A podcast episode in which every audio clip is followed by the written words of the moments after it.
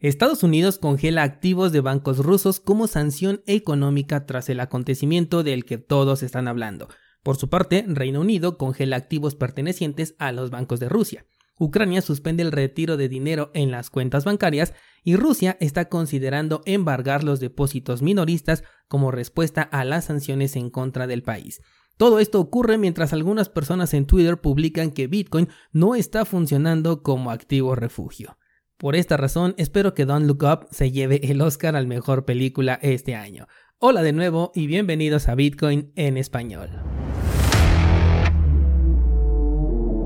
En este podcast adoptamos la filosofía de una economía sin intermediarios, una interacción económica punto a punto que nos permite transferir valor sin ninguna clase de restricción. Hemos cambiado las cadenas centralizadas que limitaron nuestra economía durante años por cadenas de bloques que entregan transparencia a nuestra interacción económica. Y todo gracias a Bitcoin. Te doy la bienvenida a Bitcoin en español, un espacio donde somos libres, somos soberanos, pero sobre todo somos descentralizados. El precio de Bitcoin tuvo una volatilidad muy interesante el día de ayer tras la noticia que le está dando la vuelta al mundo. Desde su punto máximo hasta el mínimo marcado hubo una caída del 13%. Finalmente la vela terminó como alcista con una apreciación en el día de un 3% y comienzo de esta manera hablando con porcentajes porque veo a muchas personas en Twitter que piensan que Bitcoin debe, ojo, debe actuar como reserva de valor.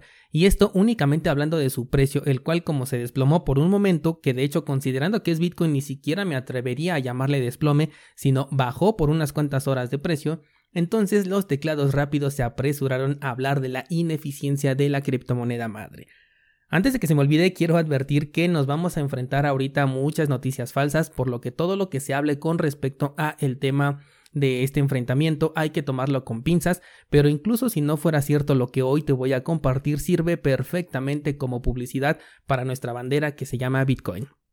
Ok, primero vamos a aclarar que el objetivo de Bitcoin está completado ya al 100%. Bitcoin nació para ser un sistema de transferencia de valor entre pares de manera descentralizada, resistente a la censura e inmutable. Y esto lo ha conseguido desde hace ya varios años.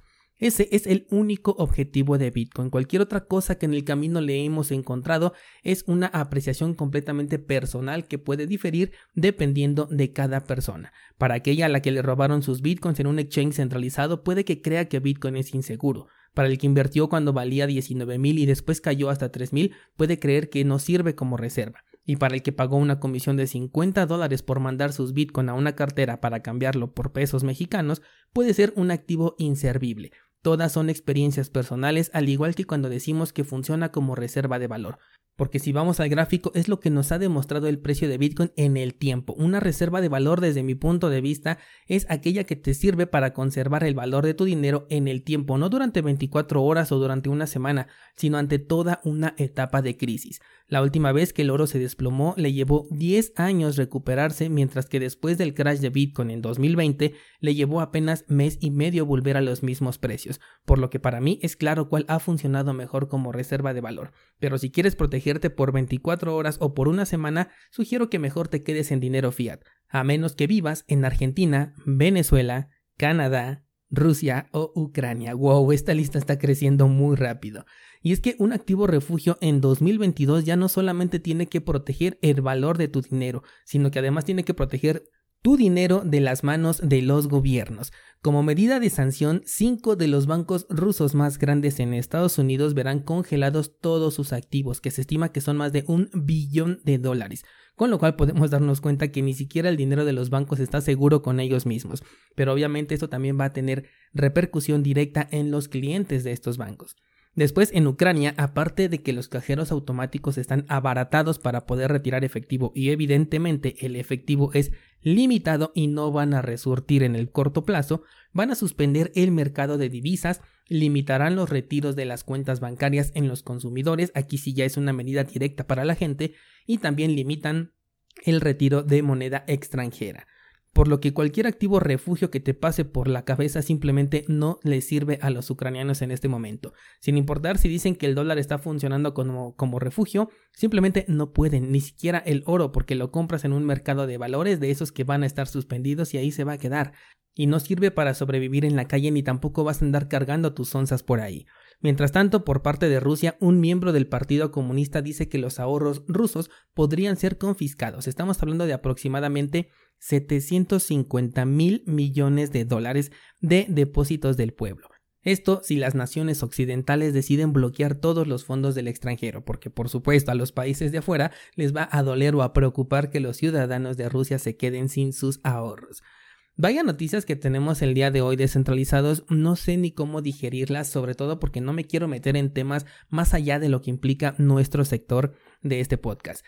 El punto de todo esto es que aquel que diga que Bitcoin no es un activo o refugio, pues la verdad deja mucho que desear desde mi punto de vista. Soy consciente de que el escenario que los descentralizados tenemos en la cabeza también es utópico, porque el tener Bitcoin en tu cartera no quiere decir que vas a ir por la calle en un país en guerra y podrás comprar todo pagando con Bitcoin porque seamos sinceros, así no es como funciona en la vida real. Pero en un caso de emergencia, como los ya cinco países que hoy forman parte de la lista que apenas hace dos meses eran dos países nada más, tienes una enorme ventaja si usas Bitcoin, porque si no alcanzas a retirar efectivo, al menos puedes ofrecer algo. Tu cuenta bancaria está bloqueada, si compraste oro digital, pues está allí bloqueado y no te sirve de nada en el momento más crucial. O bien si tienes este oro en físico, pues daría más miedo sacarlo y andarlo mostrando que dejarlo guardado. Además, ¿cómo te van a dar el cambio si es que llegas a pagar con onzas de oro por algún producto o servicio que quieras adquirir en este tiempo de crisis? Incluso es posible que la persona con la que quieres interactuar no quiera recibir una onza de oro en ese momento porque se enfrentará al mismo problema cuando lo quiera cambiar después por algo que realmente necesite. Por donde le veas, las ventajas que te da Bitcoin hablando específicamente de estos casos de emergencia es altísima.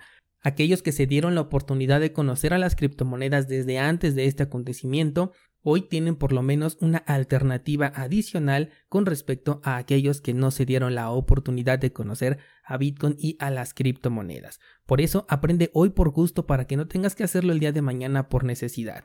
Como no quiero que se pierda el punto clave de este episodio, vamos a dejarlo hasta aquí y llevemos el debate al grupo de Discord. Espero ver por allá tus comentarios y que tengas un excelente fin de semana.